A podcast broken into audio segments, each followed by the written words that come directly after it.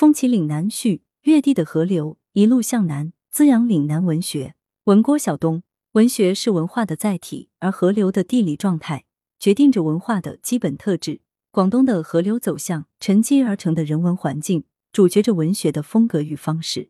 广东多河，没有河流的地方，就挖掘一条，让自己流起来。海在哪儿，哪儿开阔，就向哪儿奔去。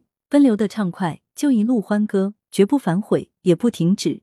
海上有仙山，有蓬莱，那是神的地方。文明之发生，莫要于河流。中国者，富于河流之民国也。就本部而三分之，富可中南北三部。南部者，西江流域也。三者之发达，先后不同，而其间民族性质亦自差异，此亦有原理焉。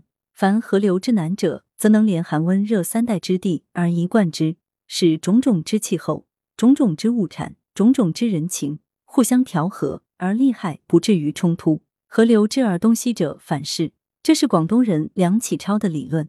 广东地理北高南低，河流自北向南，主要河系为珠江的西江、东江、北江和三角洲水系以及韩江水系，其次为粤东的榕江、练江、罗河和黄岗河，以及粤西的墨阳江、建江、九州江和南渡河等独流入海河流。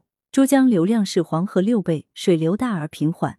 这种地理特质付之人文，乃调和、广纳、包容，小而多。向海阔大而求创新。广东潮汕、广府客家文化略有差异，但少冲突。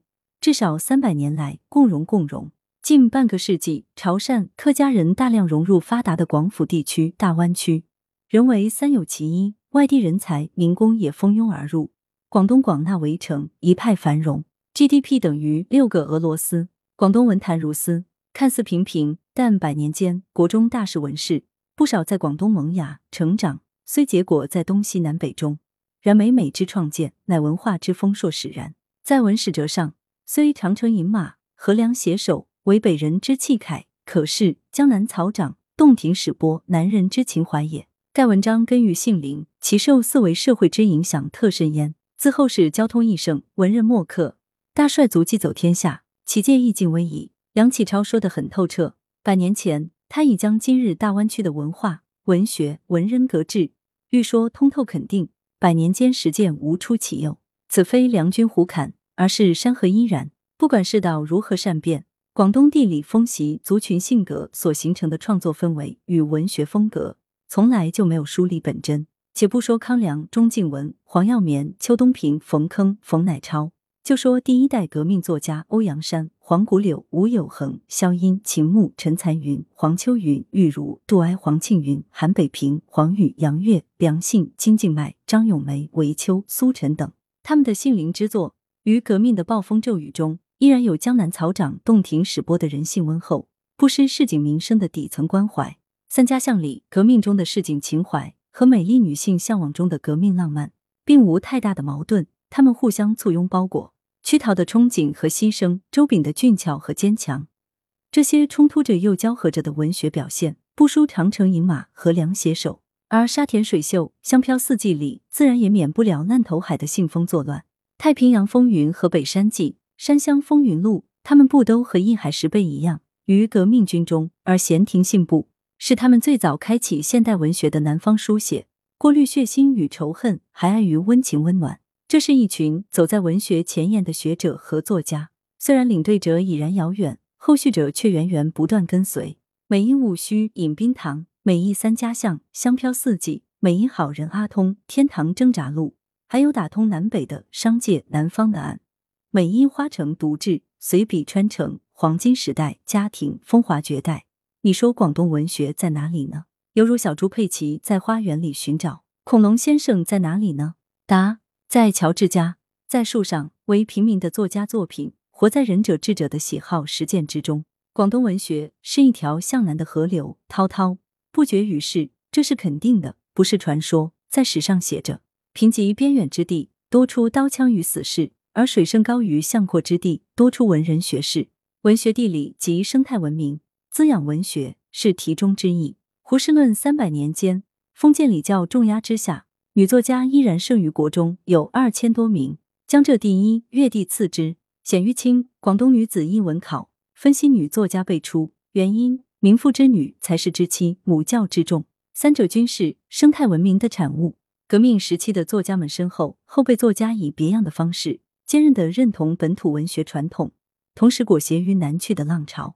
故有《绿竹村风云》《欧阳海之歌》《同江风雨》《当你还是一朵花》《胭脂河》《火红的战旗》《男儿女儿踏着硝烟》《白门柳》《雅马哈鱼荡》《黄说》《黄伟宗文存》《男人地带》《走出五岭山脉》《岭南作家漫评》《女人街》《长城谣》《龙脉》《装饰平传》《南昌起义》《和平年代》。情满珠江，你到底要什么？郭光宝的诗，以上的有限描述，大致可见上世纪下半叶的广东文学。南方有喜到家、淮南子及其余词赋，是南学之代表。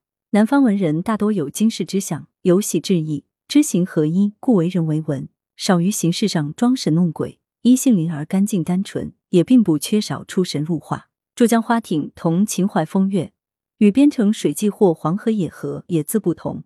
南方就是文人讲究琴棋书画全，诗词歌赋文，山阴命卜颂，叉叉酒茶烟，二十般武艺。前者起立隐屈，风雨多至；后者直接粗粝，长城饮马，燕赵多气，天然的驱除铺垫呢喃。南方书写西晋自与北地有别，越地的批评也是如此。因时同时有些老套，虽低眉隐浅，但切中事实，不至大声吼叫，不忘黄钟大吕。此乃南方性格，风习使然。所谓高原，正是岛高以至圆顶，原上一马平川，便是万紫千红。对于普罗文学而言，高原最是重要。至于高峰，自是水到渠成。作为广东作家，丝毫无需卑微仰视。中国语文的深厚源流在广东，在潮汕，此脉源于中原，而有其存证。